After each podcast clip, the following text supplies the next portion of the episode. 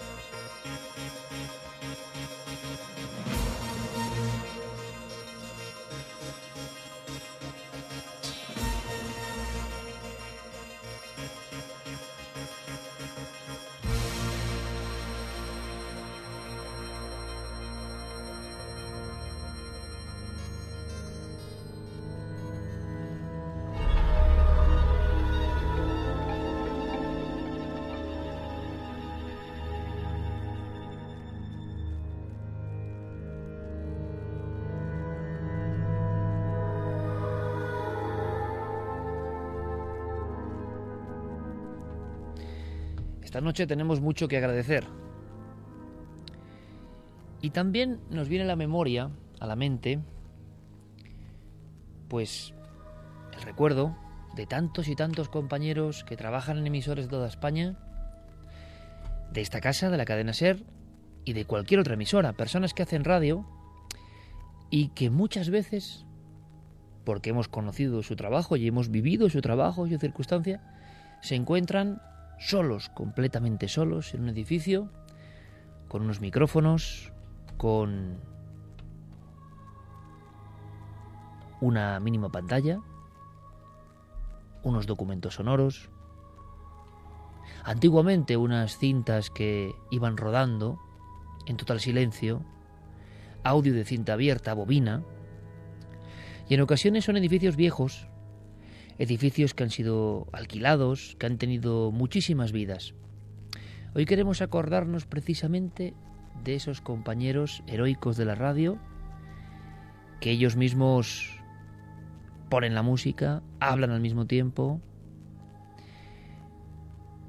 realizan todo un trabajo importantísimo para su comunidad, en radios locales, en emisoras regionales, y es precisamente en estos lugares donde ocurren algunas cosas. Es curioso porque son edificios con muchos micrófonos, edificios desde donde se emiten noticias y contenidos. Y sin embargo, este tipo de sucesos nunca salen al aire.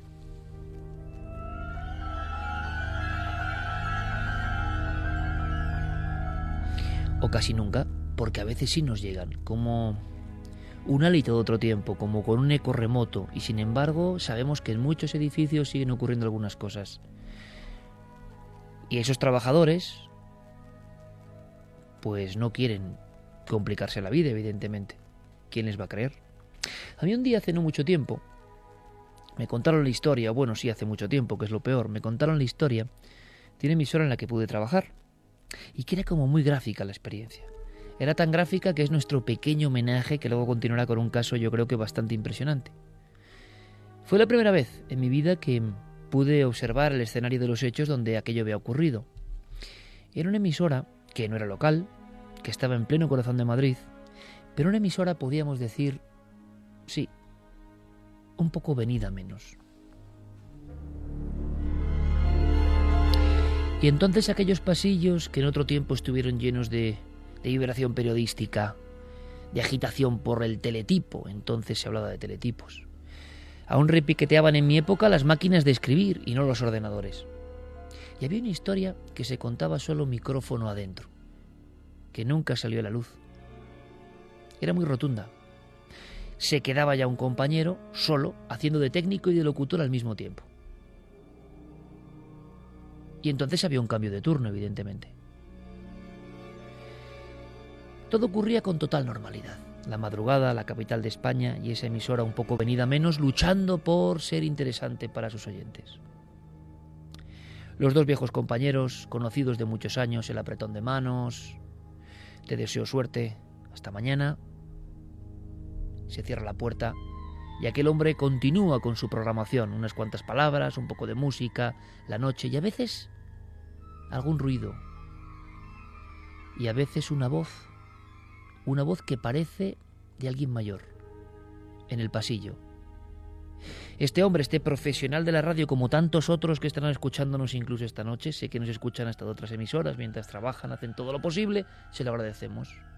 Él llega a abrir la puerta del estudio y asomarse a ese largo pasillo por el que tantas veces he ido caminando a hacer mi propio programa de radio. Y ahí no había nadie. Unas cuantas noches después, el mismo ritual, más o menos esta hora, y una voz perfectamente audible, sabiendo que uno está solo en el edificio, que le llama por su nombre, pero es una voz muy ronca. Y le llama Emilio. Claro, eso inquieta a la persona, pero ¿a quién se lo va a contar? De pronto el hombre que está obligado, y es su profesión y su gusto realmente, a contar las cosas al exterior, tiene que hacer un poco de cárcel de sí mismo. ¿Quién, quién le va a creer? Y un día, ese compañero le dice algo que le hiela la sangre. Es un hombre serio, un hombre veterano, está próximo a la jubilación. De pocas palabras, parco. Pero aquel día está preocupado y le dice, oye Emilio, ¿sigue tu madre enferma o le pasa algo? Y entonces, este hombre responde mi madre, Sí, la señora que estaba ahí en la sala de espera. Imaginamos la angustia de este locutor. ¿Qué, ¿A qué te refieres? ¿De quién estás hablando? Ah, perdona, pensé que era tu madre, claro que había venido, la vi con una cara tan enfermiza, tan... me preocupó incluso. Me extrañó que no me saludara, que simplemente me mirara con dos ojos azules muy intensos. Evidentemente Emilio Pensó de inmediato que ni él ni su madre tenían ojos azules intensos. Ahí estaba una mujer enlutada, encorvada. Él la había visto durante unos instantes, física perfectamente, por dónde había entrado, por dónde había salido. Poco tiempo después cuentan los más veteranos que Emilio, el locutor, abandonó la casa. Y siempre con un gran terror e incluso hablando con un puesto que se hizo en aquellos años. El encargado, el portero, la persona que vigilaba ese inmueble, repito, en pleno corazón de Madrid. Hay quien cuenta que la última zona de ese edificio realmente tuvo la vivienda, el hogar de una persona, de una anciana. Cuenta la historia, quién sabe si real o no, que aquella anciana de ojos azules intensos un día se precipitó por la ventana. Accidente, suicidio, nunca se supo se quedó como eso. Una de tantas leyendas de radio. Cuando uno indaga un poco, se da cuenta de que en diferentes puntos de nuestro país, aunque sea un material muy difícil de rescatar, resulta que hay compañeros que dicen que han vivido cosas muy similares.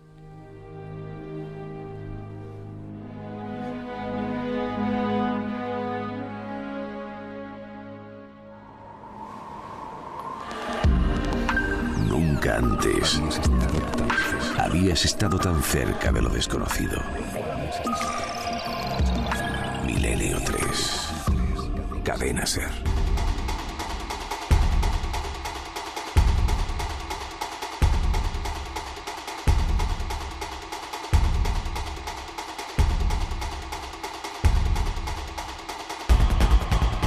1 y 39 minutos y es que es nuestro pequeño homenaje a la radio, la pequeña gran radio, la que se construye todos los días y todas las noches. Y a veces, repito, por personas solas en edificios. De eso nos va a hablar, por ejemplo, nuestra compañera Clara Taoces. Buenas noches. Muy buenas noches. Nos preparamos ya para tu documento del archivo lleno, repleto de historias. Yo creo que nos vamos a sobrecoger.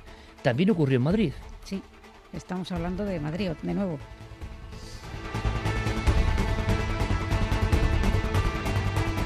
Javier Pérez Campos, compañero, buenas noches. Buenas noches, Iker. nos traes una película, no una historia de radio, sí una historia audiovisual. No había oído jamás hablar de ella y creo que esta noche, como ocurre muchas noches, todos nos vamos a sorprender. Sin duda, porque yo he escuchado hace unos días hablar de ella por vez primera también y esta semana hemos trabajado duro para hablar con los expertos que la conocen, con los expertos que han indagado alguna vez sobre su historia y de verdad que es fascinante. Una historia de una película maldita no es ninguna de la que conocemos hasta ahora y se habla, por ejemplo, de vampiros reales, de clubs secretos donde se muestra hoy en día una cinta perdida y también de extrañas desapariciones de las personas que han salido en su búsqueda. Col, Noel Calero, Fermín Agustí, Guillermo León, Diego Marañón, preparados en las redes sociales, por supuesto, en la prolongación de este programa en la red. Santiago Camacho, buenas noches. Buenas noches, Iker. Y nos traes algo que, bueno, no sé ni cómo calificarlo, compañero. Pues mira, eh, un novelista genial, Michael Crichton, eh, escribió una novela, Next, eh, que cuenta la historia de un científico que cruza sus propios genes con los de un chimpancé para crear un híbrido, un híbrido entre un humano y un simio. Aquí es una historia fantástica, alucinante, pero muchos dirán, bueno, esto es imposible. ¿Realmente es imposible? ¿Alguien lo ha intentado alguna vez? ¿Alguien lo ha conseguido? Pues lo mismo nos sorprendemos. Y entre otras muchas cosas viajaremos a Bolivia, un lugar emblemático del mundo del misterio. Tenemos a alguien ahí porque hay noticias de impacto, Carmen. Buenas madrugadas, Iker, y felicidades por los datos que ahora comentaremos. Vamos a hablar de las nuevas puertas del sol, porque ya las llaman así los especialistas, los arqueólogos que se han hallado en toda la zona de Tiahuanaco. Además, nuevos descubrimientos eh, con dos templos que precisamente están en esa zona arqueológica y que parece que los unen, que tienen relación. Por si faltaba algo, hay una noticia científica, tiene que ver con un experimento que hicimos a través de la radio, precisamente. Es una noche muy de radio hoy más que en otras ocasiones, un experimento a través del micrófono. Se criticó mucho, lo nuestro era simplemente una prueba, pero el trasfondo era un experimento real intentando averiguar si tenemos capacidades ni más ni menos que de vislumbrar el futuro. La precognición en laboratorio. Bueno, pues esta noche, sorpresas. Lo que creían que era una locura, lo que fue tremendamente criticado, resulta que parece que ha sido de nuevo demostrado, casi probado. ¿Será posible? Sería una gran, gran noticia. ¿Somos capaces de adivinar lo que aún está por ocurrir?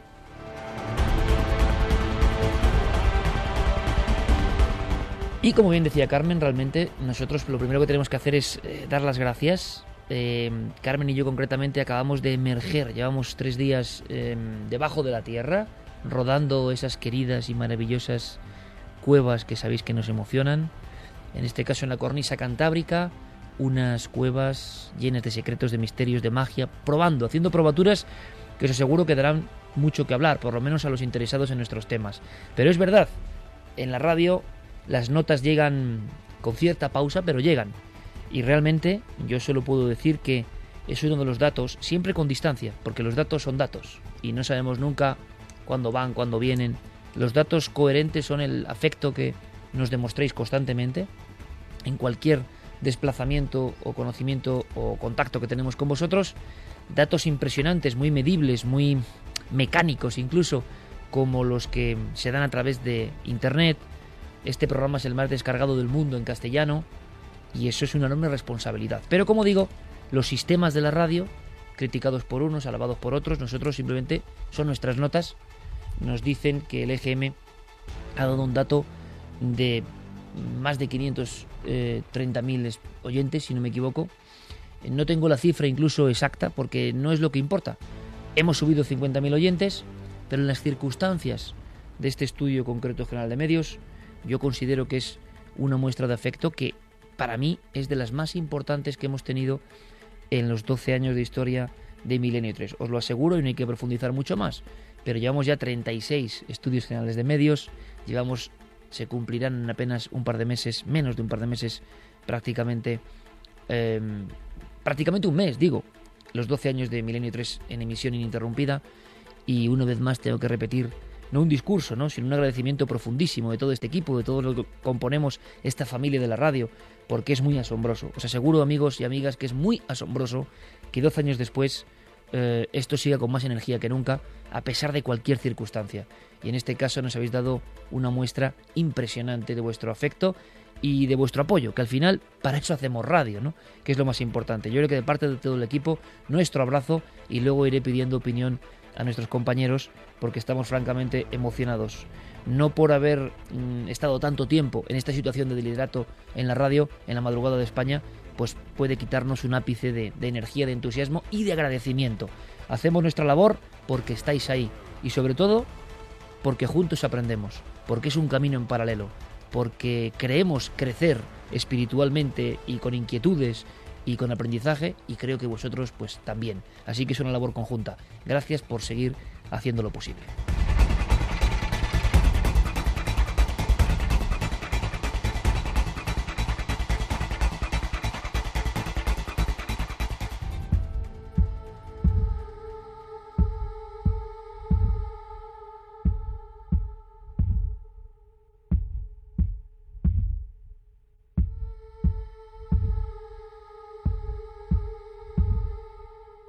Solo queda una cosa, líneas de contacto abiertas. Claro que sí, que os vamos a dar las líneas de contacto para que nos hagan llegar sus preguntas, sus opiniones. Como siempre, en las redes sociales, en Twitter, en Facebook y en Google Plus, nos tienen que buscar en Nave del Misterio y nuestro correo electrónico milenio3 con número arroba cadenaser.com. Y Guillermo con todo preparado, por supuesto, y Diego en navedelmisterio.com o ikerjiménez.com. Ahí tenéis toda la información. Hablábamos de radio y hablábamos de compañeros que muy diferentes circunstancias pues se encuentran con la bueno, voluntad y con la responsabilidad de hacer radio muchas veces en solitario. En muy diferentes edificios. A lo largo de muchísimos viajes hemos conocido algunos de estos edificios, incluso de la cadena SER, ¿no? Y muchos compañeros, directores regionales, directores de emisoras, como quien habla casi, bueno, entre amigos, nos hablaban de sucesos que habían ocurrido, ¿no? Pero que tampoco deben ver la luz así, con nombres, datos, apellidos. Hemos traído una historia del archivo de Clarataoces porque expresa perfectamente la sensación que pueden tener estas personas algunas noches y también el dilema ¿no? de cómo contarlo. Está ocurriendo, ocurre casi cada noche, es algo evidente, pero cómo contarlo. Claro, así empieza esta historia.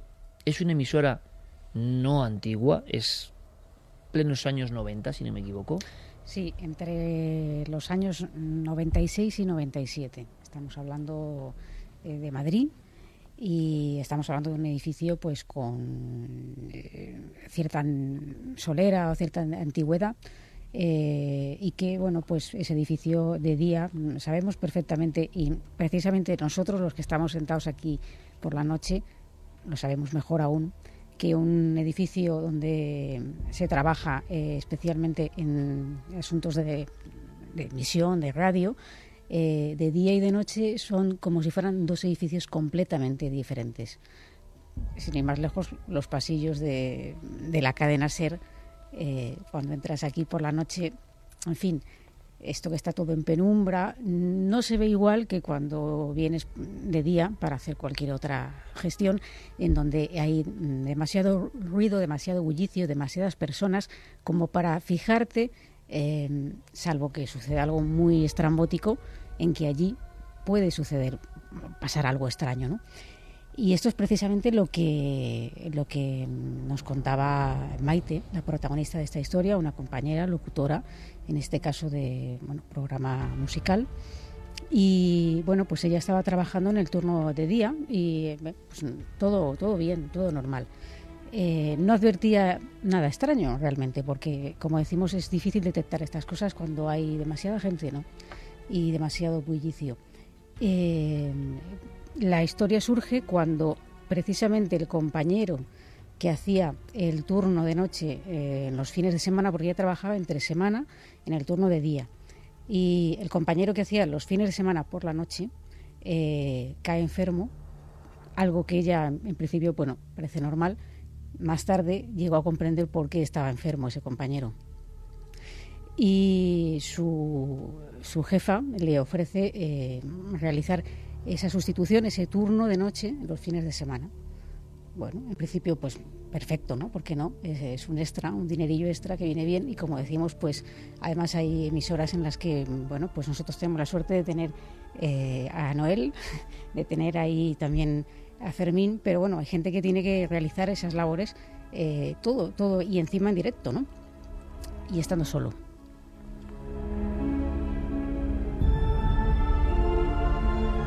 Así que de inmediato tenemos el dibujo de esa compañera, accede a una hora nueva, digamos, a un nuevo reto, es la noche y está completamente sola. ¿Y qué, pasa?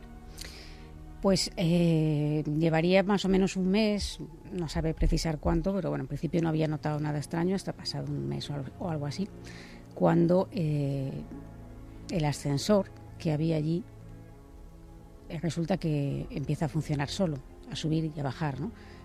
ella lo cuenta, ¿no? Nos lo ha contado en su particular forma. Primero que notaba era pues eso, el ascensor, un edificio donde tú ya estás solo, el ascensor sube y baja. Vamos a la explicación lógica. Vale, los ascensores de vez en cuando hacen ruidos solos, pero no que baja y sube como cuando lo llamas. Pero bueno, la explicación lógica. sola, sola, sola. ¿Tú hacías tu técnico? Todo, sí, sí, sí. Sí, sí, sola y el ascensor para arriba abajo. a todo esto mis compañeros me decían que si a mí me pasaban cosas raras en el edificio. Y yo decía, no, va. Y yo, ¿por qué? No, no, por nada. Esto al principio.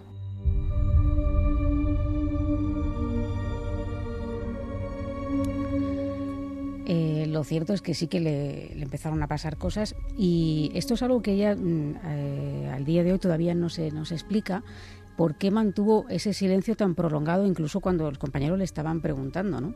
Eh, mm, analizando un poco la historia con ella, me decía que la única explicación que se le ocurre es que tenía tanto miedo que no quería ni verbalizar algo, porque pensaba que eso podía reproducirse o suceder con eh, todavía más, ¿no? Eh, y sobre todo porque ella tenía que seguir yendo ahí a trabajar por la noche y que, claro, nadie quiere mm, si tú tienes que hacer algo porque la tienes que hacer por narices, eh, enfrentarse a que, eh, bueno, pues estás en un sitio y a lo mejor te puedes marchar, pero es que estás trabajando.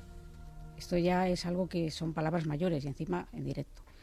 Eh, bueno, entonces, continuando un poco con la historia, otra de las cosas que, empiezan a ocurrir con muchísima frecuencia es que se oyen pisadas, como si alguien caminara por por los pasillos de, la emisora, por, por el edificio. Eh, y ella, pues, mm, son pisadas rápidas. Eh, yo le preguntaba si de hombre, de mujer, o decía que son pisadas planas, que no podría definir mm, de qué tipo, pero vamos, no eran tacones, no eran.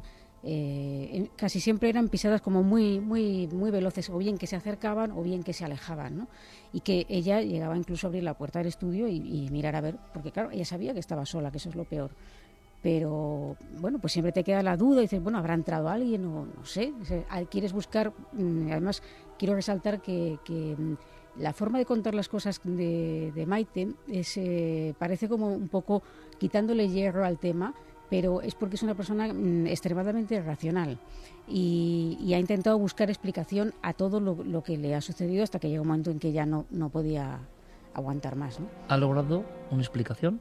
No, bueno, ella intentaba justificar, por ejemplo, lo del ascensor, lo de las pisadas, bueno, pues no. Salía, miraba que no había nadie y, en fin, pues mm, voy a callarme o voy a tragármelo porque estoy trabajando aquí y, no quiero tener miedo. E imaginamos, y pueden pensar los oyentes, un concepto de sugestión creciente. Bueno, es posible. Un concepto de amplificación de los sentidos para que nada se escape porque uno ya sabe que está yendo a un lugar, un lugar que le empieza a dar sus códigos donde uno puede sentir que no es bienvenido o que está entrando en contacto con algo que está ahí que por el día era imposible de detectar.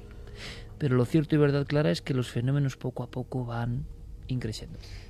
En efecto, así, así sucede, ¿no? Eh, otra de las, de las sensaciones que tiene es que eh, cuando está, pues imagínate como estás tú hablando de repente en el micrófono y la presencia, notar que hay alguien detrás de ti, esa, esa sensación de que alguien te está vigilando, alguien te está mirando y te das la vuelta y no hay nadie, ¿no? Em, todo esto, eh, cuando a ella le preguntaban que si le sucedía algo, ella lo negaba por puro instinto de supervivencia. Eh, con el tiempo ella va viendo lo que sucede a sus compañeros y empieza a investigar un poco qué es lo, porque dice, bueno, a mí por qué me preguntas esto, yo a mí no me pasa nada, pero tú por qué me lo preguntas, o una especie de código de silencio y ese código se va rompiendo y mm, se va dando cuenta de que lo que le sucede a ella no solo le sucede a ella, porque ella tenía la, la duda, ver, en un momento determinado decir, me voy a volver loca me lo decía así, ¿no? Y claro, cuando ve que a, compañeros, diferentes compañeros, incluso me decía que solamente recuerda a un compañero en el que no le pasaba nada. Y eh, empieza a comprobar esto, pues mm, llega un momento en que realmente le cuesta muchísimo trabajo ir a trabajar. Claro, lo está contando muy bien. Las luchas internas de la persona que en su propio lugar de trabajo empieza a ver unas cosas que no encajan y empieza, como decíamos, la propia cárcel interior. Curiosamente, en personas que nos dedicamos a contar a los demás y estamos manteniendo un gran secreto y nos parece en parte hasta lógico. ¿Qué ocurre? Que ya no solo eran pisadas rápidas, esto es un detalle muy curioso, aproximándose casi hasta la puerta del estudio donde ella estaba, sino que también parece que empieza a haber algo similar a murmullos, voces. Sí. Sí, sí, em, tanto eh, con los cascos puestos como estamos ahora, como a veces eh, también estando sin cascos, que esto ya pues, asusta un poco más incluso, ¿no? Eh, de repente oía como un murmullo, como una voz infantil, una voz de niño, así lo definía ella, y parecía susurrarle algo, decirle algo, pero ella no era capaz, aunque lo oía con muchísima claridad, no era capaz de, descifrar o entender qué es lo que decía, porque hablaba muy deprisa, y lo último que se oía, eso sí lo entendía perfectamente, y era su nombre.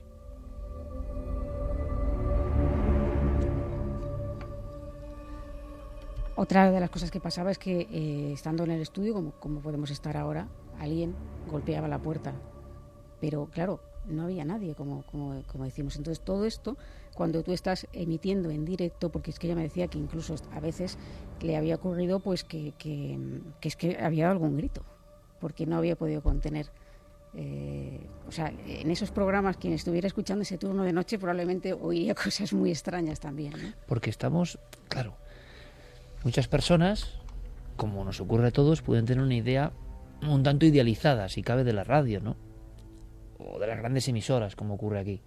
Pero es que hay muchas emisoras, muchísimas, y nosotros hemos trabajado en esas emisoras y nos sentimos muy orgullosos porque hemos aprendido gran parte de lo que sabemos, mucho o poco, más bien poco, pero mm, de ir a la radio con tu llave, hacer el cambio de turno con el compañero y tú tener la llave del edificio, es decir, que no haya nadie. Estás solo tú, los equipos encendidos haciendo la locución y la música. Y repito, esto es un homenaje a cientos de compañeros que hay así que hacen una maravillosa labor, ¿no? Y claro, es que no hay nadie ni en recepción. No existe la recepción, es un edificio donde está la radio. Esta es la realidad muchas veces, ¿no? Y siempre ha sido así de la radio. Yo lo digo simplemente para que todo el mundo tenga la diapositiva exacta, ¿no? De esa muchacha sola en el edificio, sin nadie, en la madrugada, y que le está pasando esto sí que le está pasando esto y que, que, está en directo y que tiene que controlar esas emociones que imagínate que nos pase a cualquiera de nosotros en, un lugar que, estemos mm, mínimamente podamos expresarnos pues algún si tienes unas sensaciones ya de, este calibre pues el miedo se te tiene que notar en la voz. Y si estás emitiendo en directo a veces se va a colar esas cosas no ella ya estaba eh, un poco Em, tenía miedo de ir a, trabajar y mm, sabía que en cuanto llegara, no sabía en qué momento de la noche, pero ese, ese niño, porque era lo que más sucedía, ¿no? la, escuchar la voz del niño eh, a través de los eh, auriculares le iba a asustar, se iba a presentar. Y, mm, bueno, pues mm, llegó un momento en el que hasta ese, esa circunstancia realmente solo había escuchado, entre comillas, lo de solo, eh, cosas, mm, pero no había visto nada realmente, ¿no? O sea, que si las pisadas, que si el ascensor que subía y bajaba, que si golpes en la puerta, que si la voz del niño, pero no había visto nada hasta que eh, una noche vio algo. esta es mi cristalera, ¿vale? De la radio. Era, aquí estaba eh, los micros para la gente cuando hacíamos programas, un pasillito con cristalera que te llevaba justo a la otra zona, que era otro, otro estudio, ¿vale? Y yo con la, estaba diciendo, "Ah, pues no sé qué, déjame, porque no te puedo ayudar, tal y cual. Y de golpe y porrazo, claro, mirando al cristal, saltó un niño, o sea, mm, haciendo bu. Y entonces yo lo que vi son, pues eso, mm, cabeza, hombritos y, y los bracitos así. ¡Bu! Sale corriendo y todo el camino, todo el pasillo, tucu, tucu, tucu, tucu, hasta el otro estudio. Y todo lo que se le veía era de aquí para arriba. Si ya estaba enferma oyendo cuando veo eso, horroroso.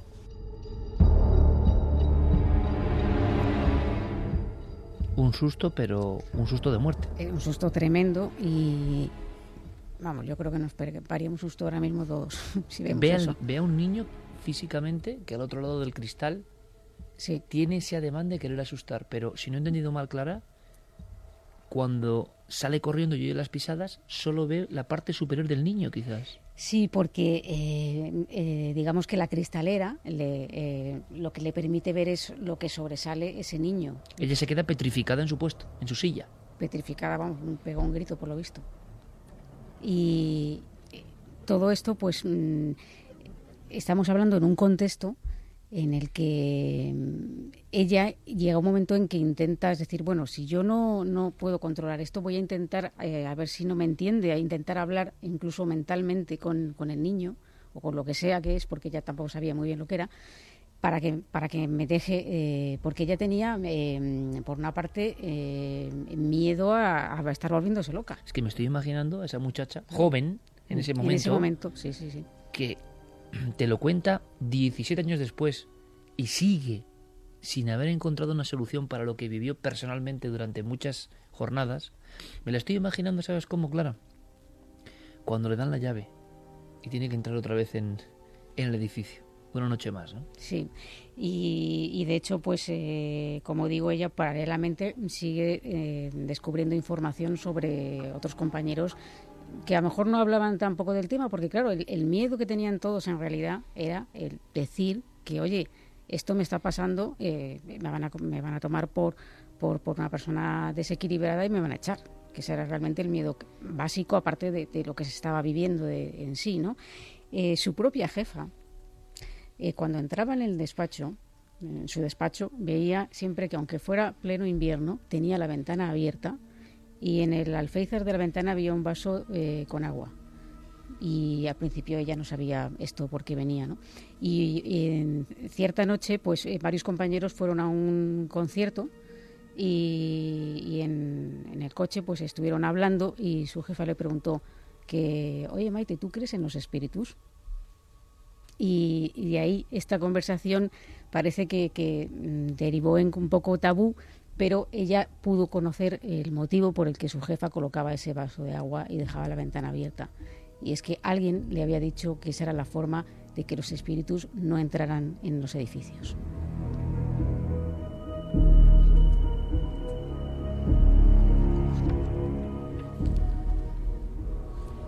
De hecho, otra compañera le contó que ella lo que escuchaba era la voz de una mujer, que eh, una mujer mayor, que decía un nombre, Herminia.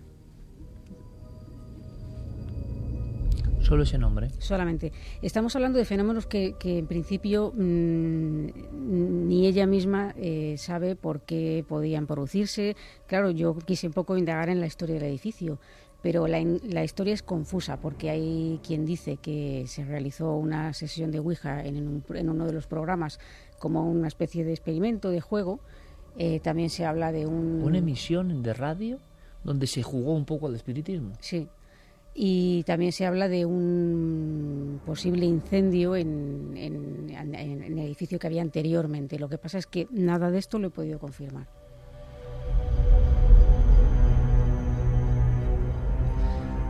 Luego, por supuesto, opinaremos y podremos escuchar los mensajes de nuestra audiencia. Es una noche de radio, de agradecimiento a la radio de toda la vida, a tantos compañeros que a veces, y no son los únicos, cada compañero que estamos aquí en la mesa, en penumbra, en el estudio 1, las 2 y 4, de la SER, como siempre, en esta, en esta nave de la ilusión ¿no? y del aprendizaje que es Milenio 3, cada uno de nosotros seríamos capaces de contar casos que nos han relatado en diferentes emisoras, estoy convencido. Pero claro, este estamos empatizando con esa chica, está clarísimo, ¿no? Porque estamos viendo lo que estaba viviendo. La naturaleza de eso, pues quizá nunca la sepamos. Pero yo no sé cómo se acaba desenvolviendo la madeja, ¿no? Creo que ella tiene hasta problemas familiares por el terror a ir a trabajar. Sí, eh, ella pues realmente no, no, cuenta nada a nadie, como digo, ella no se explica a día de hoy por qué no lo hizo más que el, el hecho del miedo. Y te puedo decir que pese a la forma desenfadada en que lo cuenta, eh, en algunos momentos la voz suya temblaba. Eh, este recuerdo, fíjate que ha pasado tiempo, eh, no lo puede olvidar y vamos, desde luego dice que ya no, no volvería a pisar ese edificio en la vida.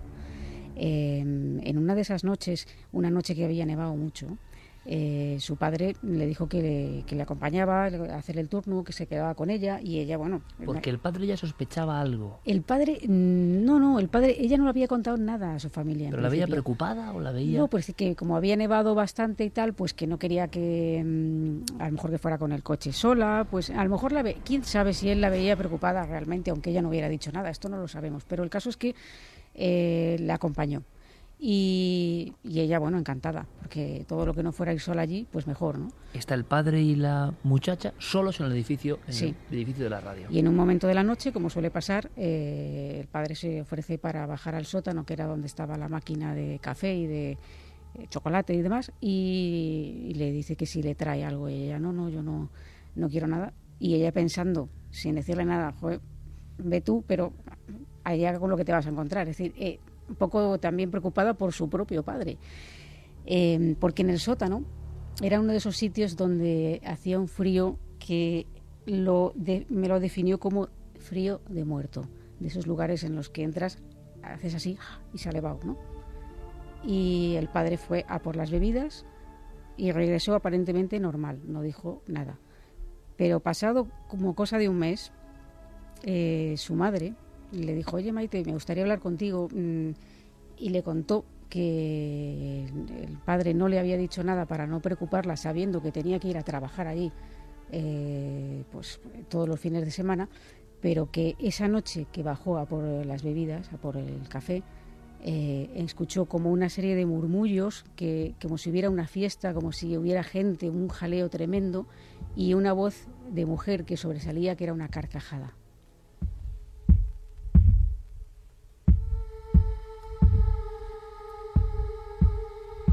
El padre, por apoyo a su hija, en ese momento, pensando que quizás su hija no tenía que saber de los fenómenos, cayó la historia. ¿Para qué la voy a preocupar? ¿Para qué la voy? Sobre todo cuando ella no había contado además nada. Es decir, ¿para qué le voy a decir esto si ella va a tener que estar yendo allí? Y, en fin, él, que era una persona muy escéptica, ahora no quiere ni oír hablar de, de espíritus ni de nada extraño, ¿no? Eh, entonces, claro, cuando, cuando le cuenta esto eh, la madre de Maite, eh, ella eh, dice, bueno, entonces ya se rompe y le, llorando le cuenta todo lo que le está pasando, todo lo que está viviendo, es decir, esto, pues me lo, me lo, imaginaba que me vas a contar algo así porque me ha sucedido todo esto. Y su propia madre le dice que por qué no deja el trabajo. Y dice, bueno, pero ¿y qué excusa pongo? Como, porque claro, una cosa es que te vayas de la emisora, otra cosa es que tengas el turno y luego tú tengas que seguir yendo a trabajar eh, de día, ¿no? Eh, no, sabía, no sabía cómo hacer, la verdad. Y en ese momento ella entendió que se estaba incluso poniendo enferma y que comprendió por qué eh, ese puesto estaba eh, descubierto, por qué su compañero estaba de baja, lo comprendió absolutamente todo. Eh, la historia, ella sacó la conclusión de que realmente aquel niño, entre comillas, vamos a decirlo así, no es que quisiera asustarla, no es que quisiera mmm, que ella tuviera ese pánico, pero era la actitud como de un niño que juega inconscientemente del daño que está provocando. Y yo pensando, joder, si este niño me pedía ayuda, que le ayudara, y es que no le entiendo, solo entiendo mi nombre. Y es un niño, se ponía a jugar, pues estaba conmigo, pues te pago esto, ahora te lo enciendo, ahora te hago bu, ahora salgo corriendo, ahora vuelvo. ahora te doy un golpe en la puerta, ahora me voy, ahora subo, ahora cojo el ascensor. Es que suena a niño que no para quieto.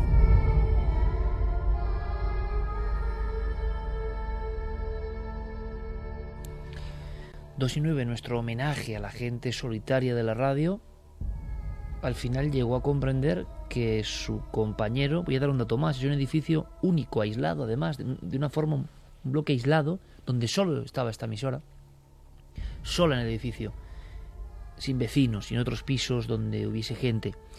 Claro, mmm, llegó a saber por qué su compañero había enfermado, porque había visto quizás las mismas cosas.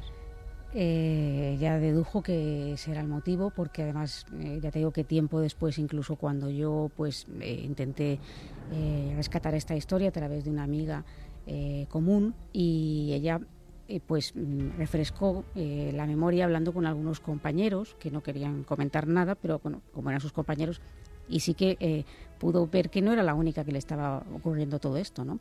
Y que en ese momento la gente cayó, pues por lo que cayó, por lo que se calla normalmente.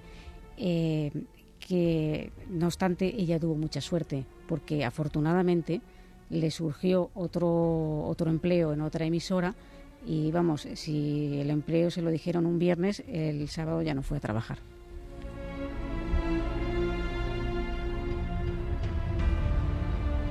Dos y once minutos, se puede decir que archivo declara Taoces en estado puro y que por fortuna esa mujer continuó su vida profesional sin ningún problema, sin ninguna otra experiencia extraña, lo que fuese estaba allí y quizá con todo el miedo que muchas personas han podido pasar, también hay un momento en el que uno sinceramente visualiza ese niño que igual está ahí y que tampoco quiere asustar, ¿no? Si es que es un niño o el recuerdo de un niño.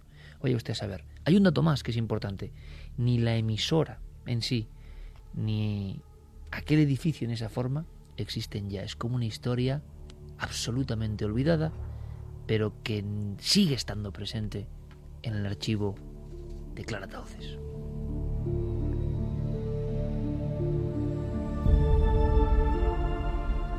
No sé qué opinará nuestro público, pero la historia es una historia muy personal que muestra varias cosas. Una serie de fenómenos, cómo se interpretan estos, cómo atenazan a la persona que los vive por su circunstancia, cómo se callan las cosas, cómo hay una mmm, sensación de que hay que tener exquisito cuidado en cómo se narran de unos a otros eh, una historia para no influir, cómo ese padre por amor a su hija calla. Pero imaginaos a ese padre cuando escucha esa risa y esas conversaciones en la radio. Es su hija la que está trabajando ahí. En definitiva, cómo todos nos ponemos una máscara cuando el misterio aparece en nuestra vida.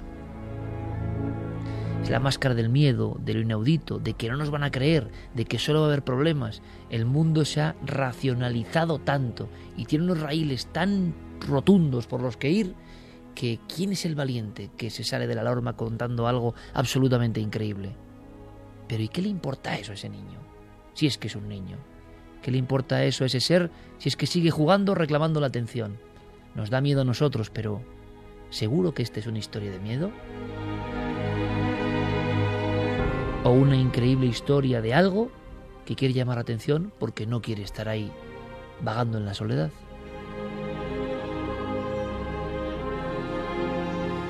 Pues la mayoría de los oyentes dice que ellos dejarían el trabajo, no esperarían tanto y no serían tan valientes como, como esta mujer y abandonarían su puesto de trabajo ante tales fenómenos y tan espectaculares además. Nancy, por ejemplo, dice la escena del niño asustándola y saliendo corriendo se me ha quedado grabado en la memoria, se me han puesto los pelos de punta. Talem, Virgen del Perpetuo Socorro, que valor el de esta chica, yo solo con el niño ya me muero. Cancela Freire, lo peor, no poder contar nada por miedo a que te tomen por loca. Efrem Valverde, si hiciera una sesión de Ouija durante una emisión de radio, ya es una prueba del por qué ocurren aquellos fenómenos. Aquí podríamos hacer un pequeño paréntesis, compañeros, porque esto sí que me ha parecido, yo desde luego nunca lo había escuchado, pero no sé si se pudo comprobar o no. Pero por lo menos los compañeros contaban que se había hecho una emisión de Ouija en vivo. Y claro, no sé hasta qué punto o en qué tono se hizo, ¿no? Porque a veces nos cuenta la historia, no lo sé, pero a veces parece que ocurre cuando se hace en tono de sorna en tono de, bueno, un juego, en tono de ridiculización, resulta que es cuando pueden pasar algunas cosas, ¿no? Bueno, esto suena también un poco a veces a la leyenda urbana que se genera en los lugares donde ya pasa algo antes y se intenta poner una respuesta, ¿no? Ocurría, por ejemplo, fíjate, a mí me recuerda mucho, tanto por el tema de la Ouija como por la imagen que ven, a lo que contamos en su día de la Plaza de los Aparecidos en Albacete, la plaza del periodista Antonio Andújar, unos edificios donde aparecían en una de las, eh, de las casas en concreto un grupo de niños como antiguos vestidos con un babi también antiguo, que no se le veían los pies, que parecían flotar en medio de los pasillos y que se dedicaban a hacer travesuras típicas de niños de esas edades, ¿no? Como golpear los cristales, esconderse en algunas habitaciones. Y fíjate, a raíz de ahí surge la historia o la leyenda de que en ese portal, en el portal de ese edificio, se ha practicado una ouija y que puede ser la que ha hecho que estos fenómenos bullan con mayor intensidad. Sin embargo, los fenómenos se habían registrado desde mucho antes y posteriormente descubrimos que en el archivo histórico de Albacete ese edificio estaba enclavado en un eh, antiguo eh, hospital infantil que luego, bueno, pues habían enterrado a esos niños, habían aparecido durante unas obras huesos, tanto de niños como de monjes franciscanos que habían estado allí y que finalmente los vecinos relacionaron con estas apariciones. Pues Javier, este punto me parece interesantísimo. ¿Y por qué? Porque a veces cuando ocurren una serie de cosas, un rosario de cosas, la explicación actual o la búsqueda actual es, ¿hubo alguna sesión de espiritismo? ¿Se utilizó la Ouija? Y puede ser que fuese así o que sea una forma de autoexplicación de los seres humanos del siglo XXI o del siglo XX para intentar dar un origen inicial a, a los fenómenos, ¿no? En cualquier caso, sea o no sea así, eh, la mera idea de una sesión de Ouija en vivo en una emisora de radio me parece de las peores ideas que he oído en muchísimo tiempo.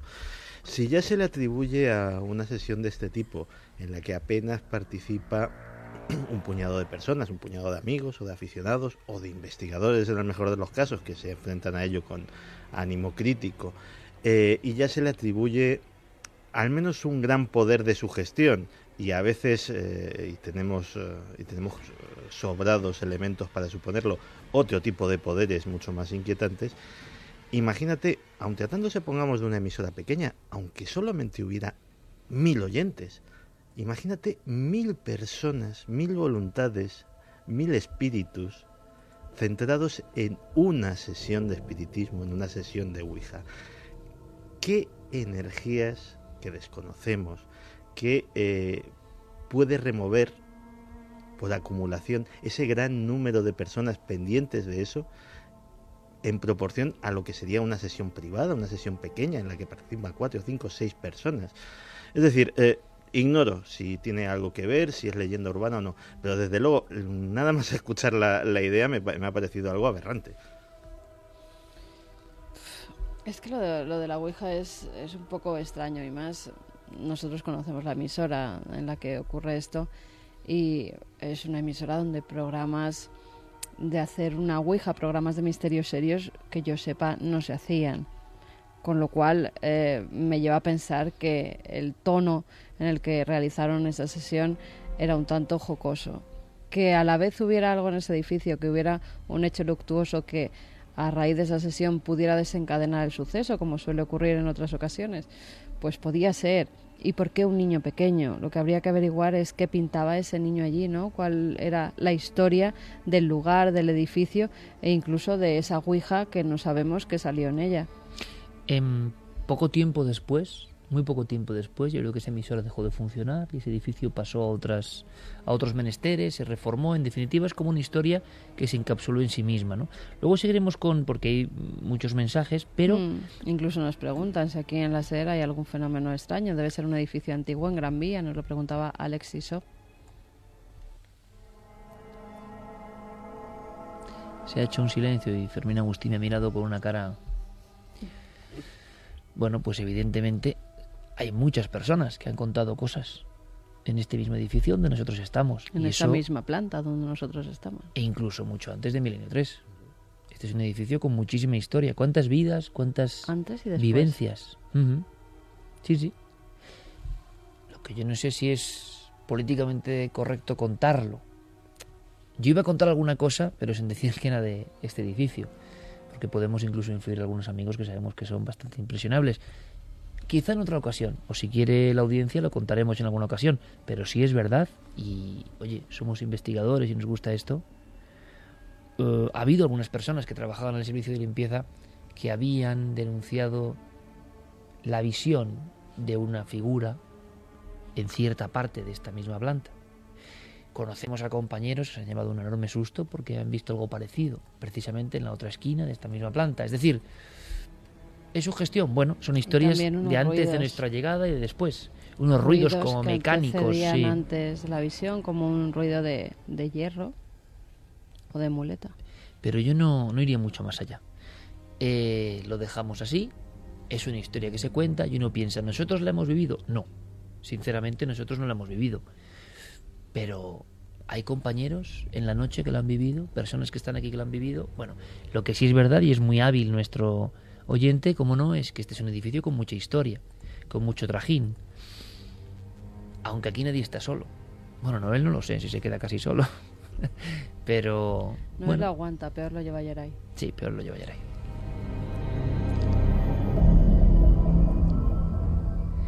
Y por descomprimir un poco, bueno, con Fermín, el, el, peligro es para el espíritu, ¿no? Con Fermín el peligro es para el espíritu. Vamos a continuar con más cosas, con más historias. Hay más casos, hay muchos casos, ¿eh? Una radio en Algeciras, por ejemplo, también hablaba de esa visión que yo contaba en un principio, tal y como a mí la narraron, y en este caso los directores de emisora nos lo contaron directamente. Y para resumir era esa pecera, ese cristal que divide como dos mundos en la radio, ¿no? Y estar el locutor hablando y detrás del locutor, en una de las sillas donde a veces hay personas, el propio técnico cree que hay un invitado o alguien que espera, alguien sentado, elegantemente vestido, con la mirada fija curiosamente, no en el locutor que da la espalda y que está hablando, sino en el técnico. Le está mirando a través del cristal constantemente. Cuando sale y hablan con el protagonista de esta historia, vuelven los dos, ahí no hay nadie. No hay otra forma de salida. En fin, historias así en la radio hay muchas. Es su gestión, son muchas. Antiguas, sí, no sé si muchas. ¿Te acuerdas en una radio antigua donde también trabajamos eh, y en la que había una especie de foso que era un Sí. teatrillo antiguo Esa sí que era una radio inquietante. Mucho. y donde por las noches, algunas noches, Y hemos, y hemos veía- trabajado allí, Santiago, tú y yo. Sí, se veía un personaje que parecía estar acudiendo a una escena de teatro que ya no existía. Lo veían sentado en las butacas, tanto los locutores que estaban en la cabina, en medio estaba ese teatro, ese foso, No me acordaba yo de esa historia. y la pecera quedaba bastante alejada y desde los dos lados estaban viendo que había alguien físico que estaba sentado justo abajo viendo un antiguo teatro, quién sabe. Es nuestro homenaje a la radio. Podíamos añadir algo más con compañeros de otras emisoras. Tenemos un documento. Carmen, que nos pasaba Diego Marañón, eh, interesante, porque aquí yo creo que no hay consignas ni insignias y nosotros siempre que hablamos hablamos de la radio en mayúsculas y a la que pertenecen, en mi opinión, todos los profesionales que se dedican a contar cosas, ¿no? Y en otra emisora compañera pues también ocurrieron cosas. En este caso era ya la rueda rato de emisoras, ya antigua, ¿no? En aquel tiempo. Exactamente, la Radio Rato, Pepe Fernández era el exdirector eh, regional de Radio Rato en Sevilla y contaba una historia cuando se cumplían los 20 años, el 20 aniversario de un supuesto fantasma que como en el caso que contaba Clara, eh, había un lugar especial donde el frío era intenso, de nuevo era un frío de muerto. La cadena Rato estaba ubicada en la calle Miguel de Mañara, eh, justo frente al archivo de Indias y eh, por detrás, digamos, de la Cámara de Comercio. Bueno, un edificio muy alto, muy estrecho, y cuando yo llego me cuentan que allí existe un espíritu, que es el fantasma al que todo el mundo le llamaba Miguel. Y yo preguntaba, ¿pero por qué, la- por qué se llama Miguel? No, no, es el, el espíritu de Miguel de Mañara. Bueno, yo en estas cosas ni creo ni dejo de creer. Respeto profundamente todas estas cuestiones. Pero claro, hasta que, conforme pasan los días, empiezan a surgir acontecimientos. Y cuando en- ano- supimos que nos íbamos de, de Miguel de Mañara, una tarde, eh, me viene a- yo estaba en el despacho de la primera planta, me viene, esto ocurría en la segunda, me viene Mercedes Franco muy asustada que de pronto el locutorio se ha convertido en una especie de frigorífico que del aire acondicionado no estaba puesto y que ha empezado, pues se abre la puerta y una ola de frío. Todo el mundo interpretó que el fantasma de Don Miguel estaba por allí. Lo interpretaron hasta tal punto que incluso varios parapsicólogos de la época intentaron acudir a ese estudio de radio a realizar diversas pruebas, pero este director eh, pensó que, que, no era bueno, no era una buena imagen para la emisora y no dejó actuar pues a esta gente. De nuevo, en diferentes épocas, el miedo en casa del herrero cuchillo de palo. Se dedican a contar cosas, nos dedicamos a contar cosas, pero con lo nuestro, puertas adentro, tenemos especial precaución. ¿no? Sí, además, eh, el supuesto fantasma, Miquel de Mañara, era un personaje ilustre de la Sevilla del siglo XVII, muy conocido en aquella época y que tuvo una historia, una leyenda que la verdad es que es fabulosa. Cuenta la historia que eh, perdió a su mujer y entró en una depresión grandísima, no había tenido hijos con ella y se dio a los placeres. En una noche en la que salía de uno de esos tugurios de la antigua Sevilla, donde además en ese siglo XVII había muchas hambrunas y muchas enfermedades que acababan con la gente, incluso eh, morían por las calles y este hombre no le daba la menor importancia, él era rico, él no tenía ningún problema y lo que hacía era salir de noche y dedicarse a ir con mujeres. En una de esas noches, en la calle del ataúd, vio pasar un cortejo fúnebre. Iba acompañado de una especie de lacayo que tenía y se quedaron los dos parados para que ese cortejo pasara por delante. Cuando estaba justo delante de su rostro, mm, se asomó para ver quién era el difunto y se quedó helado porque vio que el difunto era él.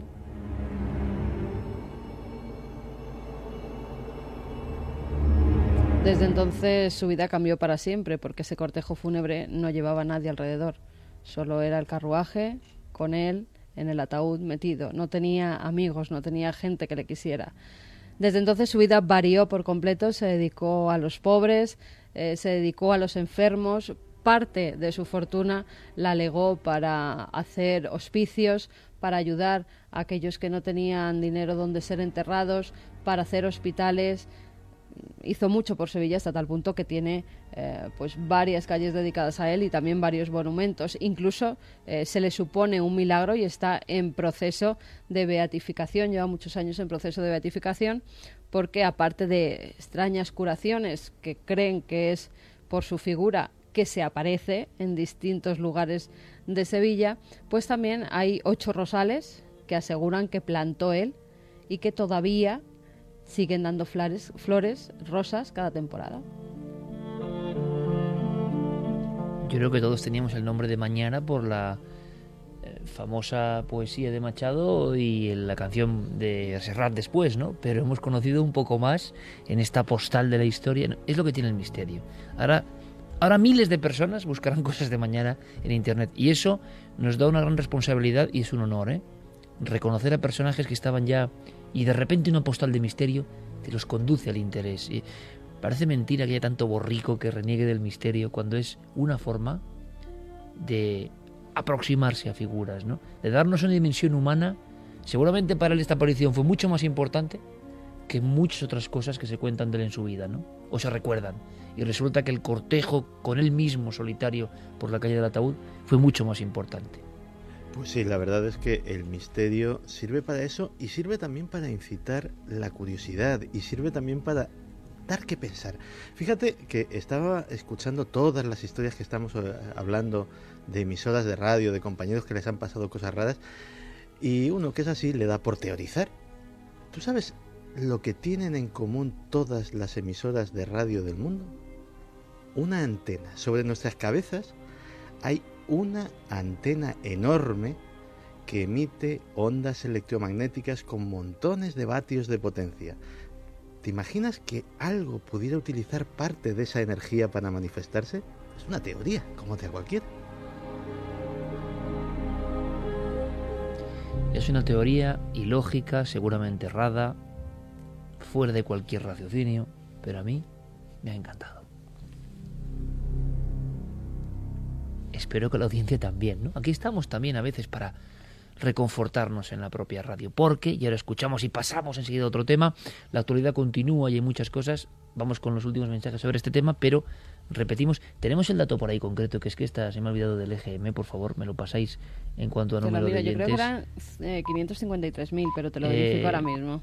Bueno, eso da exactamente lo mismo, pero enhorabuena a todos, compañeros, porque es un dato, lo repito, con la distancia de siempre, ¿eh? y que hemos vivido todo tipo de alegrías, eso sí, siempre, en 12 años, en el liderazgo nos habéis puesto vosotros, y desde luego, pues es una alegría para todos nosotros. Así que enhorabuena, Santi. 532.000, que ya he puesto yo de más. Enhorabuena, Santi. Bueno, Pues los que no le han hecho enhorabuena. la encuesta, también he añadido. Enhorabuena Iker, enhorabuena a todos. Y sobre todo podemos darnos la enhorabuena nosotros y los 532.000, porque eh, uno que ya ha vivido mucho, eh, cuesta encontrar un colectivo de 532.000 personas tan magníficas que rebosen tanto cariño y que eh, se reconozcan entre sí como amigos.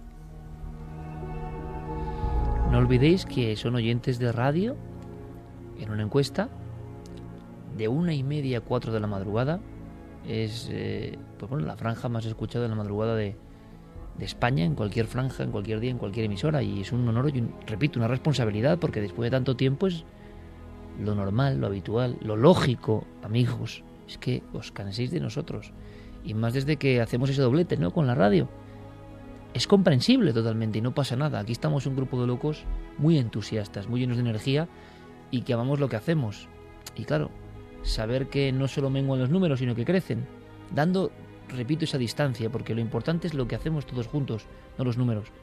Cuando nos llegan los datos de que a través de las plataformas de Internet son un millón de descargas mensuales eh, y que se baten todos los récords, y dices, bueno, pues, ¿qué ocurre? Pues ocurre que tenemos que tener pues todavía más entusiasmo. No sé qué podemos hacer, ¿no? Eh, Seguir pasándolo bien, ¿no, Clara? Que al final es lo que...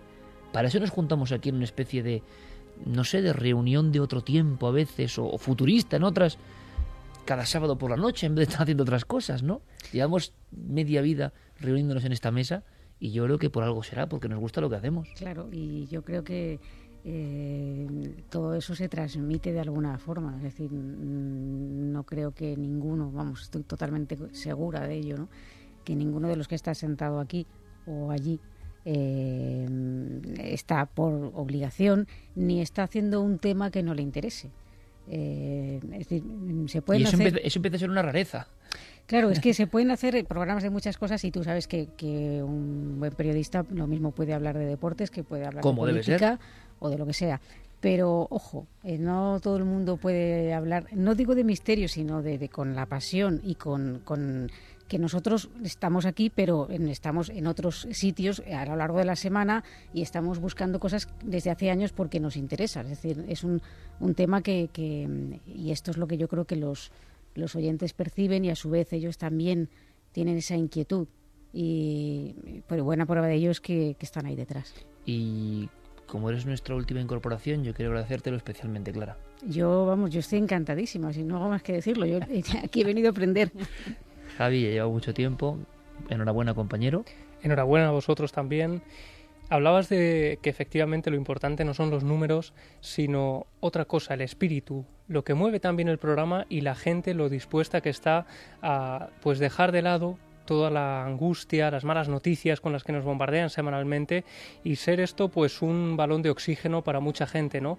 Y darse cuenta, Iker, de que de repente estamos eh, favoreciendo que la gente retome el interés por los libros, por la historia, por cosas que parecían ya olvidadas con la tecnología y que sin embargo nos damos cuenta de que cuando por ejemplo se habla de un libro en el programa se convierte en uno de los más buscados en las librerías de viejo o que lugares determinados que conectamos con ellos o que contamos su historia, pues de repente se convierten en los más visitados, ¿no? Y la gente tiene ese interés de ir un paso más allá y hacer también de investigadores. Yo creo que eso es lo bonito, que no es una audiencia cualquiera, que es una audiencia que se emociona, que se motiva y que en el fondo pues es un poco la esperanza también ahora mismo en este panorama tan tremendo, ¿no?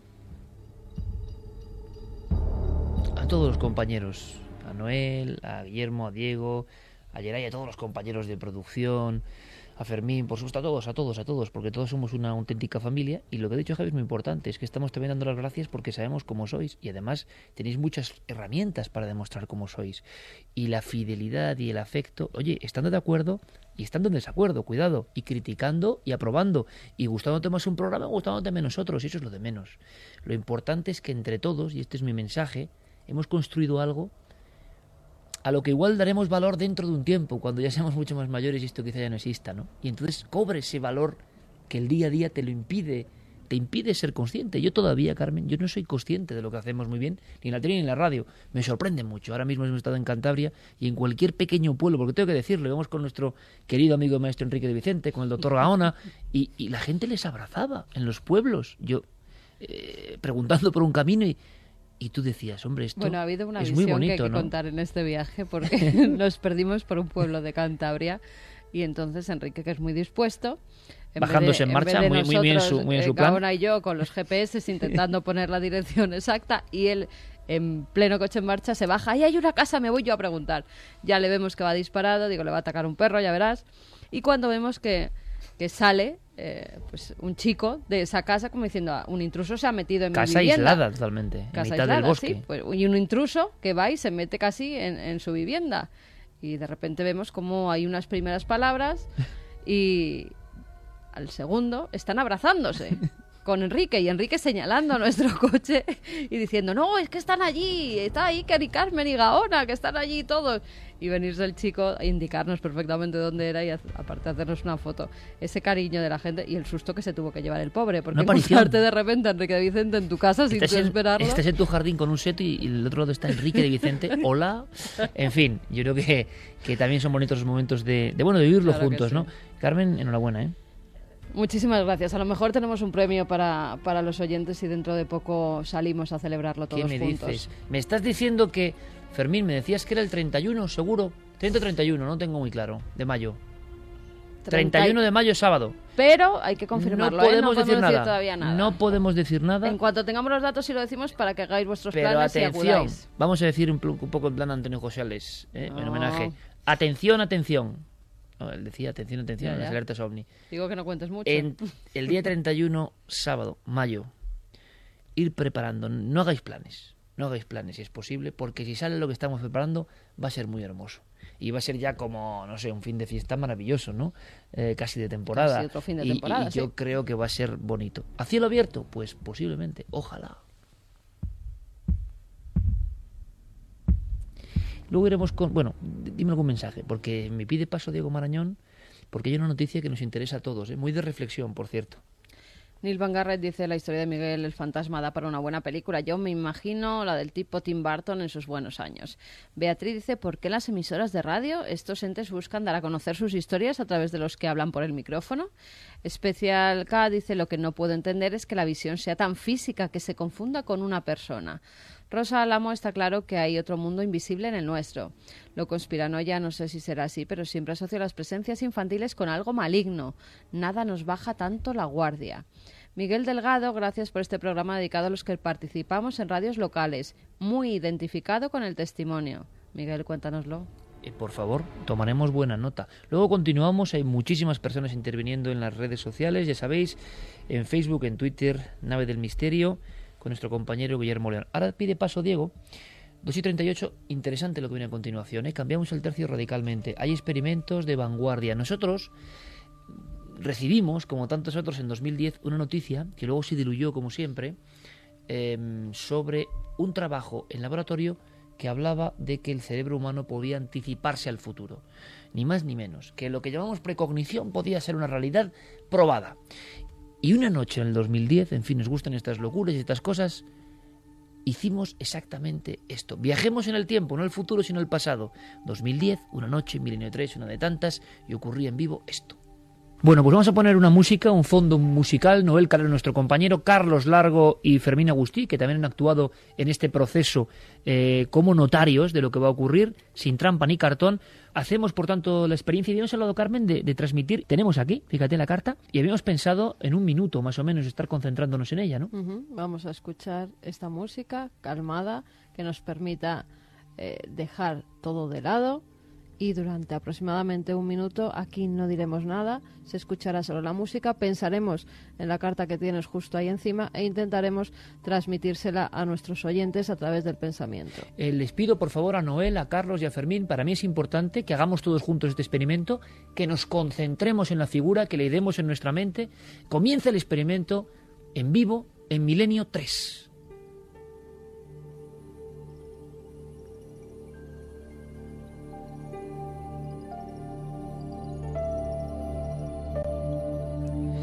Y ahora es Noel con una simple subida de regleto del sonido. También es la magia de la radio, ¿no? Con la misma sintonía, une el pasado y une el ahora. Yo ahora estoy en el 2014.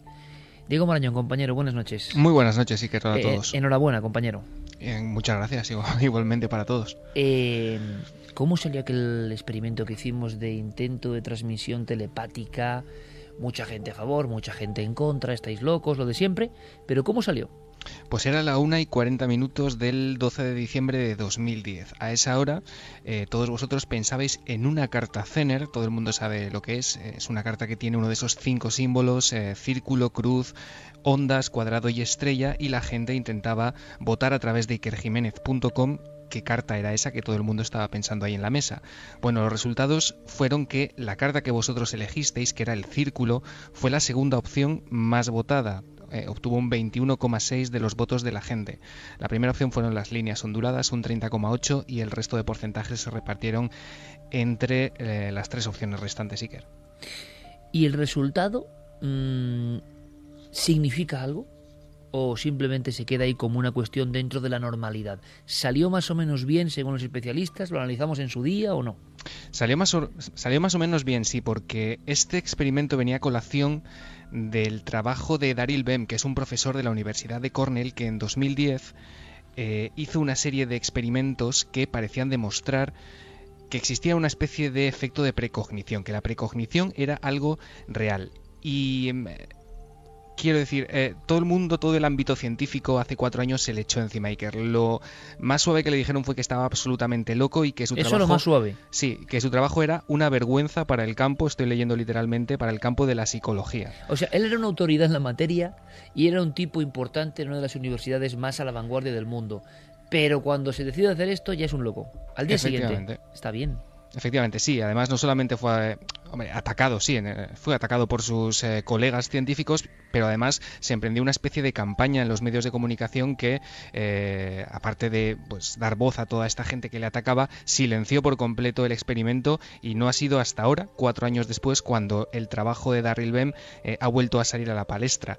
Y ha vuelto a salir a la palestra Iker porque eh, después de esa enorme polémica, lo que pensó Daryl Bem es que era necesario repetir esos experimentos, volver a trabajar sobre ellos para, eh, bueno, de alguna manera eh, sanar su reputación, ¿no? Diego, Eh, pero hay para- una cosa importante que Sí, quiero que la dime. audiencia entienda y es un tema complejo, ¿eh? O sea, no es fácil trasladarlo a palabras muy llanas y que yo el primero entendamos todos, ¿no? ¿En qué consistía el experimento de Daryl Bem que ahora ha vuelto a ser puesto a prueba? Pues es muy fácil, fíjate. eh, ese trabajo, Iker, no solamente tiene implicaciones psicológicas en la psicología, sino también para la física. ¿Por qué? Porque Daryl Lem dice que el futuro puede estar influyendo de forma eh, significativa en nuestro presente. Te lo explico en otras palabras. Que, por ejemplo, lo que piensa la gente ahora mismo, en este preciso momento, está causado por algo que va a ocurrir un minuto después o eh, dos minutos después. Es decir, que la flecha del tiempo Iker, como nos contaba eh, hace cuatro años nuestro compañero y nuestro amigo Manuel Martín Loeches, no se dirige solamente en una sola dirección, eh, la de siempre, la que todos conocemos, del presente al futuro, sino que también puede ir hacia atrás, del futuro hacia el presente. Y eso, Iker, es lo que ha vuelto a demostrar cuatro años después Daryl Bem, repitiendo sus experimentos, ha hecho 90 nuevos experimentos. Eh, Le criticaron su experimento de precognición. Aténtolo, por favor, todo el mundo, lo que está diciendo Diego Marañón. Hablamos de un trabajo científico. El futuro puede estar influyendo ya en lo que yo ahora mismo estoy diciendo. Es tremenda la implicación que tiene todo esto.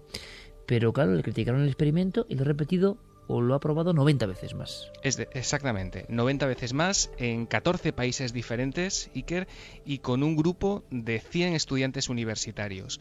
Ellos han hecho eh, experimentos de todo tipo, algunos de los cuales pues se trata simplemente de, eh, por ejemplo, se les presentaban eh, un grupo de 48 palabras ellos tenían que memorizar, la, por ejemplo, la mitad o yo qué sé, o un porcentaje de esas palabras, eh, escribirlas y luego un ordenador seleccionaba de esas 48 palabras un número al azar. Y lo que ha descubierto es que ese, ese número al azar de palabras que el ordenador seleccionaba coincidían, existía un patrón de similitud con la que con los que estos grupos este grupo de 100 estudiantes habían seleccionado previamente. O sea, la máquina elegía digámoslo así, un número, Completamente al el 3 al azar, y salía el 3. Y resulta que en ese experimento, para hacerlo muy sencillo, el 3 era el número que ya había salido antes muchas más veces que la otra vez. Es decir, Eh. desde algún lugar todavía no hecho realidad, el 3 se estaba poniendo en contacto con esas mentes. ¿no? Efectivamente, así hasta un 60%, fíjate el dato, ¿eh? hasta un 60% de esos 100 estudiantes eh, mostraban pues un patrón significativamente similar entre lo que ellos escribían al azar eh, en ese papel, o al azar no, perdón, entre lo que ellos escribían de memoria al haber visto ese- esa lista de 48 palabras y lo que luego, unos minutos después, el ordenador seleccionaba de manera aleatoria. Vamos a escucharle, ¿te parece? Me parece muy bien. The article contains nine different experiments. El artículo contiene nueve experimentos distintos. En realidad la mitad son réplicas de los otros porque no quería publicar nada que solo hubiese hecho una vez.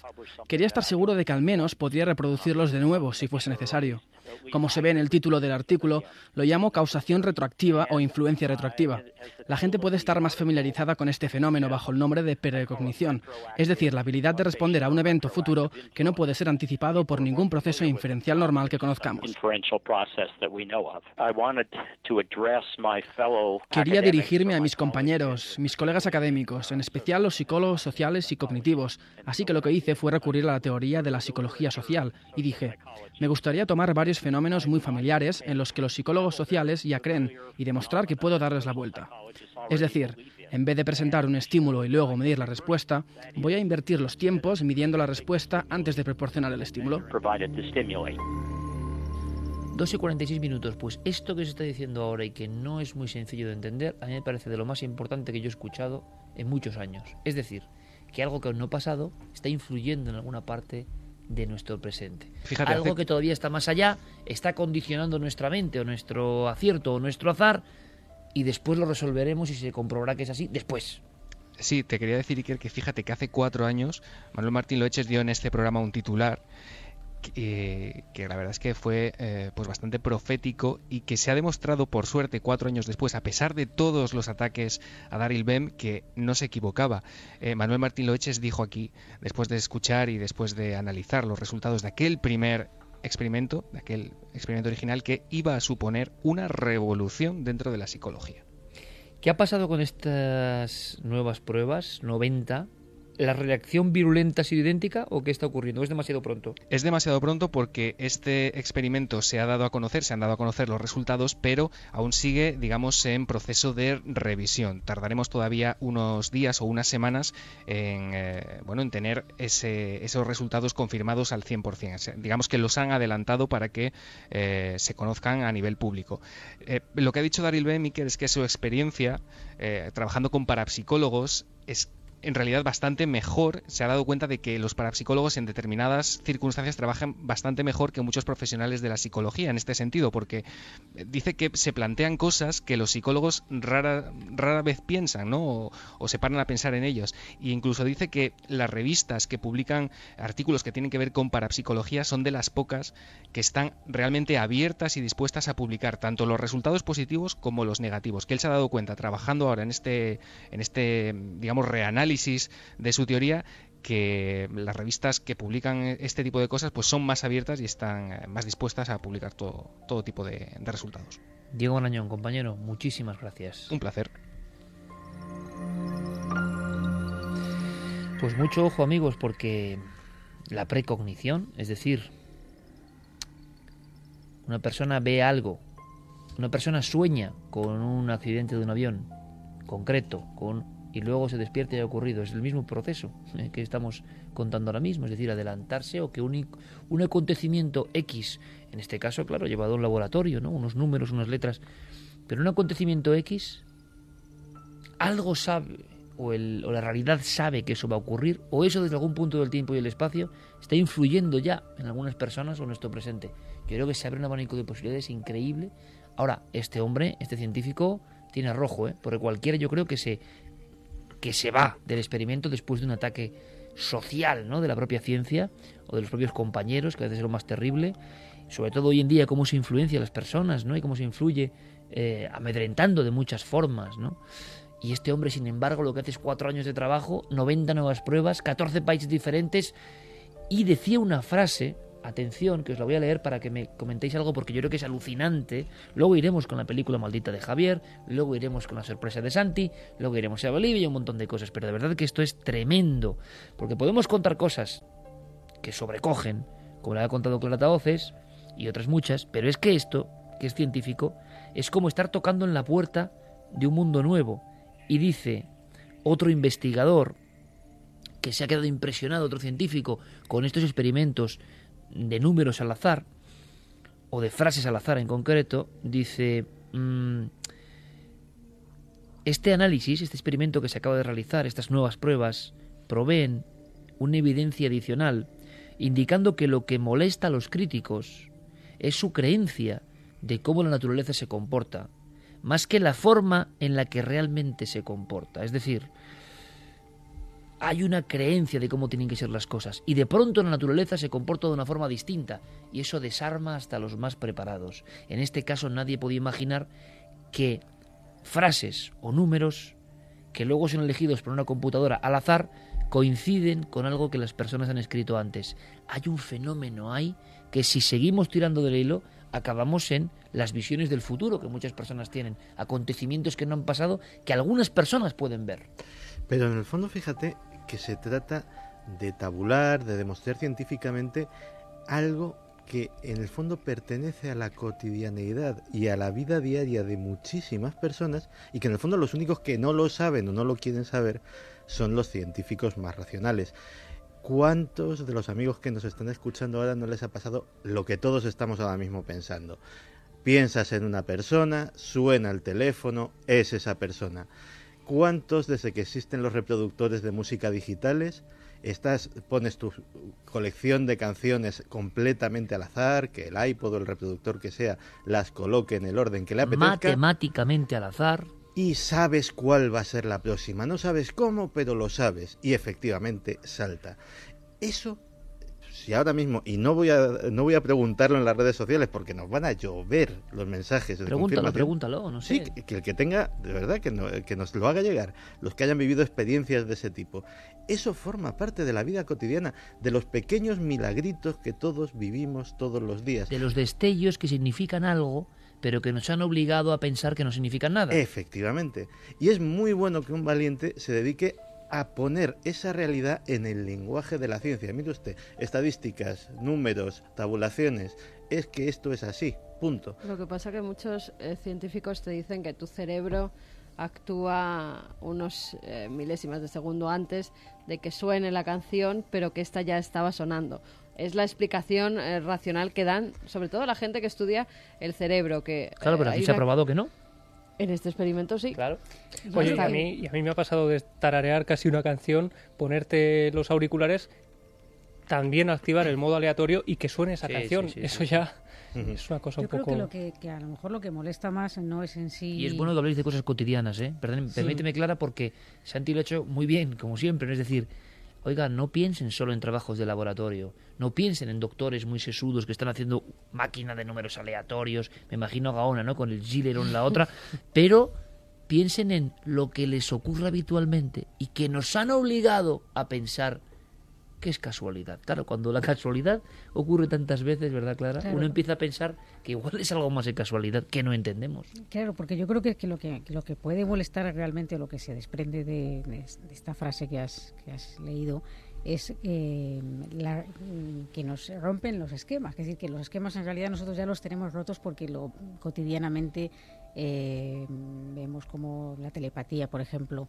es algo, eh, suena el teléfono, tú ya sabes quién está llamando y, y, a lo mejor es una persona con la que no hablas en meses. No tiene ninguna lógica que tú hayas pensado en esa persona. Pero bueno, son cosas que experimentamos y que sabemos. Pero hay quien se empeña en, en, en decir que eso no es así, que tiene otros mecanismos, que no sé qué. Y la, la, pena es que luego a este tipo de investigaciones se les da poca cancha y en cambio se les da cancha a otras que tienden a desmitificar, a decir, no, es que ya se explicó, lo, eso ya se ¿Y explicó. qué hay de fondo? Pues hay de fondo un mm, dominio absoluto de lo más dogmático, porque, ojo, hablábamos de Manuel Martín Loeches, al que, por supuesto, entrevistaremos, indagaremos con él, qué opina, y la semana que viene tendremos más datos, ¿no? Porque yo creo que es muy interesante.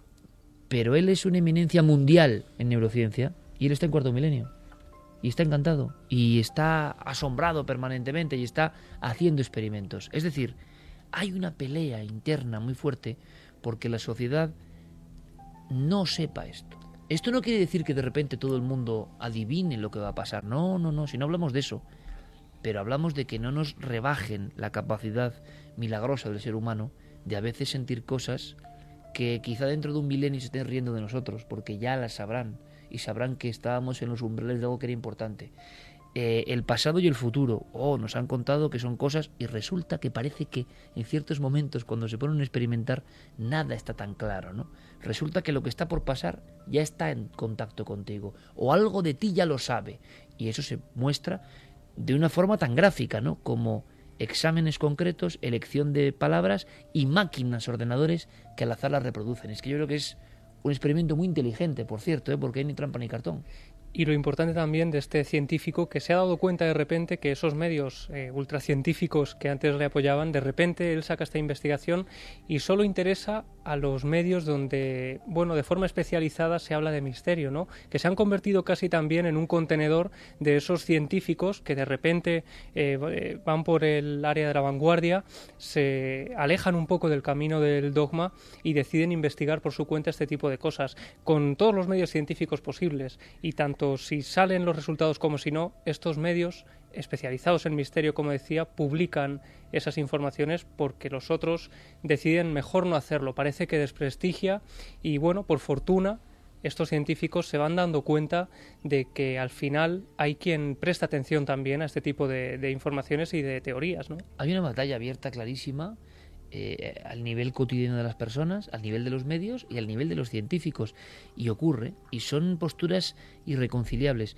¿Y quién sale perdiendo? Pues al final sale perdiendo el usuario, sale perdiendo la persona que nos está oyendo ahora mismo.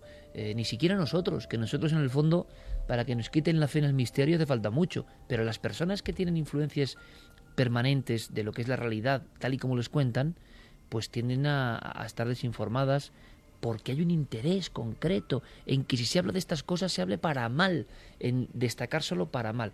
Yo voy a contar una pequeña anécdota y luego seguiremos con un montón de historias, pero como acabamos de llegar de las cavernas, eh, vamos a hablar de científicos con nosotros hace unas horas exactamente, por lugares casi intransitables, y me decían, científicos del máximo nivel, qué contentos estaban de colaborar con nosotros, pero qué palos les daban algunas veces entre los ámbitos más cerrados. ¿Cómo es posible que tú vayas a ese programa? Y luego resulta que invitamos al que ha dicho eso y también viene encantado. Entonces uno dice, bueno, ¿qué pasa aquí? ¿Qué ocurre aquí? ¿Qué clase de peleas hay aquí?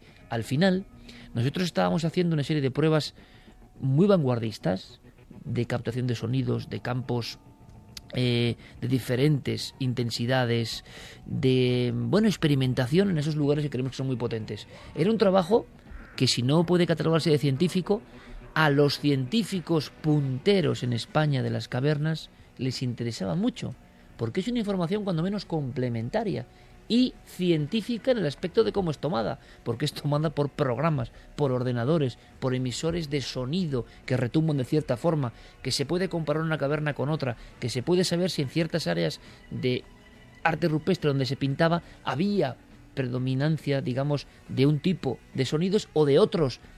Bueno, en fin, un mundo maravilloso. Ahí tienes dos caras. El científico, que habitualmente encima es el más importante en su cargo o en su currículum, que es el que le interesa. Y luego hay, yo tengo que decirlo, a mí me da igual, hay un montón de personas, un montón, o, por lo menos el mismo número, que ni tienen ese currículum, ni son como el de verdad top en su campo, que son los que critican eso, que simplemente está dando una información complementaria. Es como si hubiera un enorme miedo al saber del misterio que está en nosotros mismos. Oiga, el extraterrestre está muy bien y el fantasma está muy bien y lo que usted quiera, pero dentro de nosotros parece que hay una serie de cosas que nos están ocultando durante mucho tiempo, a lo largo de mucho tiempo. Hay valientes, veremos si lo de este doctor Ben sigue para adelante. Nosotros, desde luego, le vamos a dar cobertura, le vamos a dar cancha y vamos a intentar que tengáis toda la información, empezando por la semana siguiente. Pero nos quedan muchas cosas. Nos queda una película que nos tiene aquí todo el mundo asombrado, una película de 1927. ¿Es posible que una película de 1927 tenga tantas víctimas a la espalda y tenga esta leyenda verdad? Vamos a comprobarlo. Y lo de Santi, bueno, es para que lo cuente Santi. Ahora las noticias con nuestros compañeros, toda la información y regresamos enseguida.